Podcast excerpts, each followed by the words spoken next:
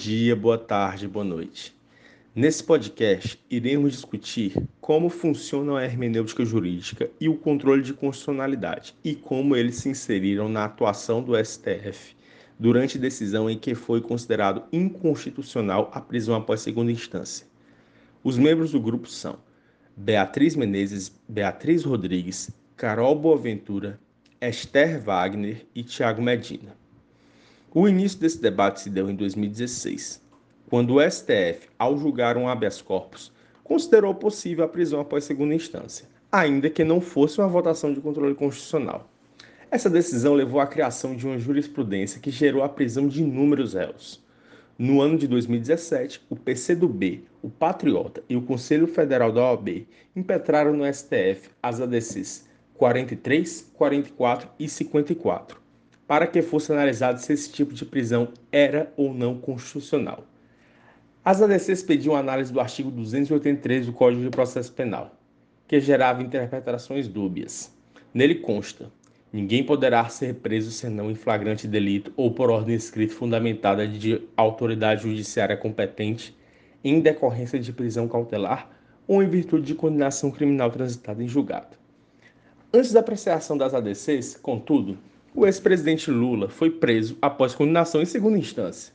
Dessa forma, as ADCs indiretamente poderiam levar à soltura do presidente. Essa circunstância criou uma polarização e um debate na sociedade de uma decisão que deveria ser estritamente jurídica.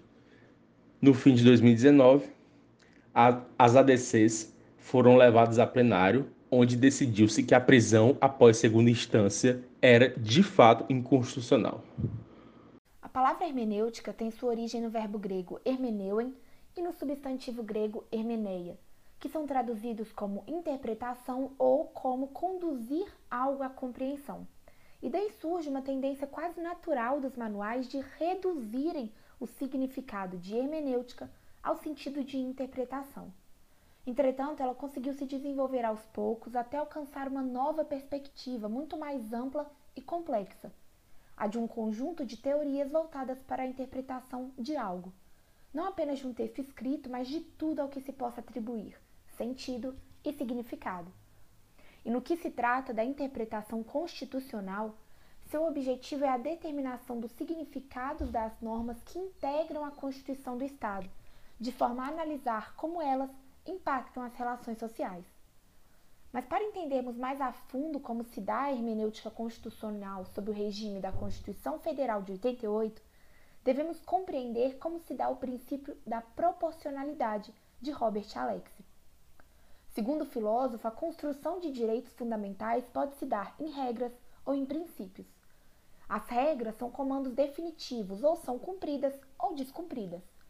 Já os princípios são deveres prima facie, que podem ser cumpridos em graus. Porém, os princípios tendem a colidir e, quando isso ocorre, um não invalida o outro. Mas a colisão é decidida pela ponderação, de modo que o descumprimento de um deve ser compensado pela maior importância do outro. Ou seja, o que pesar mais deve prevalecer. Logo, a ponderação é um parâmetro de interpretação que possibilita o sopesamento entre princípios contrapostos e a verificação da legitimidade de decisões do poder público.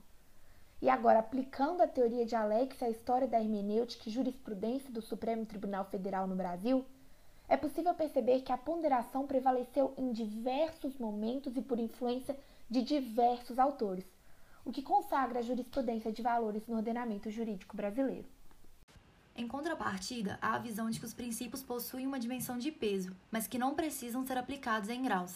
Aqui considera-se que eles podem conviver harmonicamente e que possuem uma grande importância argumentativa. As regras, por sua vez, se excluem mutuamente. Assim, o poder dado aos juízes é reduzido, de modo que eles passam a atuar com base na justiça ou correção, de acordo com o que é pré-estabelecido em lei. Por fim, sob a ótica da efetividade das normas constitucionais na realidade brasileira, é válido destacar José Afonso da Silva. O jurista trabalha com a questão das normas de eficácia plena, eficácia contida e eficácia limitada, o que perpassa pela noção de necessidade ou não de uma norma infraconstitucional, tendo em vista as condicionantes de aplicação. Percebe-se, então, que a hermenêutica constitucional pode ser trabalhada por diferentes perspectivas. Isso não significa que apenas uma seja identificada quando se trata, por exemplo, do caso brasileiro. Dessa maneira, cada visão dos autores estudados pode ser identificada na realidade jurídica do país. No âmbito do controle de constitucionalidade, é preciso ter em mente que ele é a averiguação da adequação de um ato jurídico à Constituição, isto é, garante a unidade e o equilíbrio do sistema e os atos normativos. Nesse sentido, tal controle pode ocorrer através de dois meios: o político e o jurisdicional. O controle político é aquele realizado pelos poderes executivo e legislativo. Já o jurisdicional é exercido pelo próprio Poder Judiciário.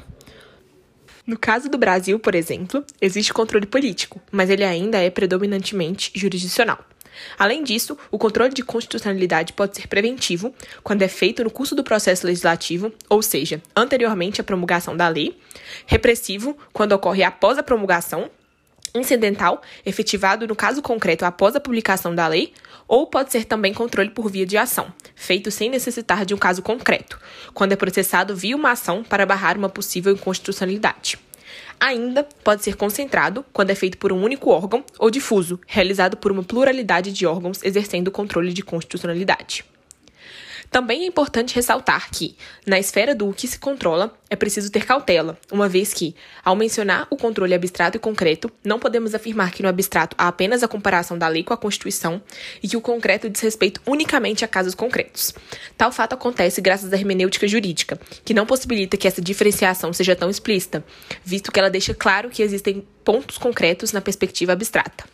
No cenário do controle de constitucionalidade no Brasil, o controle jurisdicional é denominado de controle misto, pois é realizado pelo Supremo e pelos tribunais de justiça por via de ação, e assim combina o controle difuso e concentrado, quando é feito também por juízes em casos concretos. O STF, que exerce o controle concentrado de diversas formas, utiliza como medida a Constituição Federal, e os tribunais de justiça, que realizam esse controle através de representações de constitucionalidade contra leis ou atos normativos estaduais e municipais, têm como base a Constituição Estadual. Já o controle político é efetuado através de veto presidencial, baseado em constitucionalidade e também mediante o papel das chamadas CCJ, Comissões de Constituição e Justiça, que, por processo em órgãos legislativos, asseguram se o projeto de lei está de acordo com a Constituição ou se é inconstitucional. Dessa forma, é visível que, apesar de o sistema de controle de constitucionalidade brasileiro ser complexo, dado que envolve diversos órgãos e variadas formas de controle, o Supremo Tribunal Federal acaba tendo um domínio e é o responsável por exercer o controle de constitucionalidade final.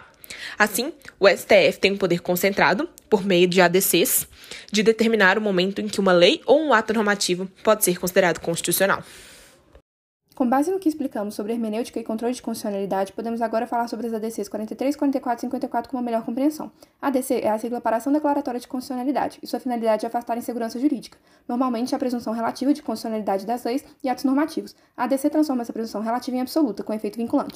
As ADCs em análise têm o objetivo de examinar a constitucionalidade do artigo 283 do Código de Processo Penal, com argumentação baseada no princípio da presunção da inocência. O ministro Gilmar Mendes comentou em seu voto que as instâncias inferiores passaram a considerar a prisão em segunda instância como regra e não como possibilidade, o que desvirtuou a decisão de 2016 do Supremo. Assim, em 2019, o STF realizou o polêmico julgamento da possibilidade de prisão após condenação em segunda instância, e por 6 a 5 os ministros decidiram que o cumprimento de pena de condenados deve ocorrer apenas depois do trânsito em julgado de seus processos, ou seja, após esgotados todos os recursos. A decisão muda entendimento em vigor desde 2016, quando o tribunal havia afirmado ser possível a prisão em segunda instância. As críticas feitas em relação a essa decisão giravam em torno da violação textual da Constituição, da ausência de integridade e da ilegitimidade do exercício de controle de constitucionalidade, como explica o professor Emílio Peluso Nedermayer em seu texto Presunção de Inocência até a Condenação em Segunda Instância. A Constituição estabelece que haja o trânsito em julgado da decisão para afastamento do princípio da presunção de inocência, e não há possibilidade de trânsito em julgado sem que todos os recursos tenham sido decididos. A ausência da integridade é percebida pela decisão que se tomou às custas de uma garantia fundamental do constitucionalismo brasileiro, resultado da pressão de certos setores da sociedade pela luta contra a corrupção. Além disso, com a decisão de 2016, ocorreu a desconstitucionalização de um direito fundamental consolidado como cláusula pétrea. Mas com a decisão de 2019 passa a ser obrigatório seguir o entendimento do Supremo, visto que a decisão tem efeito erga omnes, valendo para todas as instâncias do Judiciário e sendo de cumprimento obrigatório. Alguns votos dos ministros para a decisão das ADCs em 2019 argumentaram em questões de hermenêutica constitucional e do papel do STF. O ministro Barroso, em seu voto, argumentou com base na teoria de Alex. Segundo o ministro, a presunção de inocência é um princípio e não uma regra absoluta que se aplique na modalidade tudo ou nada, e por ser princípio precisa ser ponderada com outros princípios e valores constitucionais. Com o avanço do processo chegando à condenação em segundo grau, o interesse social na afetividade mínima do sistema penal adquire maior peso do que a presunção de inocência. Já a ministra Rosa Weber argumenta que, diante da regra expressa na Constituição, a fixar o trânsito julgado como termo final da presunção de inocência, o momento em que passa a ser possível impor ao acusado os efeitos da atribuição da culpa, não é dado ao intérprete ler o preceito constitucional pela metade, ignorando a regra. A ministra afirmou ainda que o Supremo é guardião do texto constitucional, e não seu autor, e que a interpretação não pode negar o texto nem afastá-lo por melhores que sejam as intenções. Fechando o podcast com uma fala atemporal importante da ministra, em uma época na qual sobeja a desconfiança do povo em relação aos seus representantes e o descrédito da atividade política, não é difícil ficar tentado a uma interpretação do texto constitucional que subtrai garantias e proteções. Vale lembrar que a história universal é farta de exemplos de que a erosão das instituições garantidoras da existência dos regimes democráticos, quando ocorre, lenta e gradual, normalmente tem origem na melhor das intenções: moralidade pública, eficiência do Estado, combate à corrupção e impunidade. Muito obrigada, esperamos que vocês tenham gostado.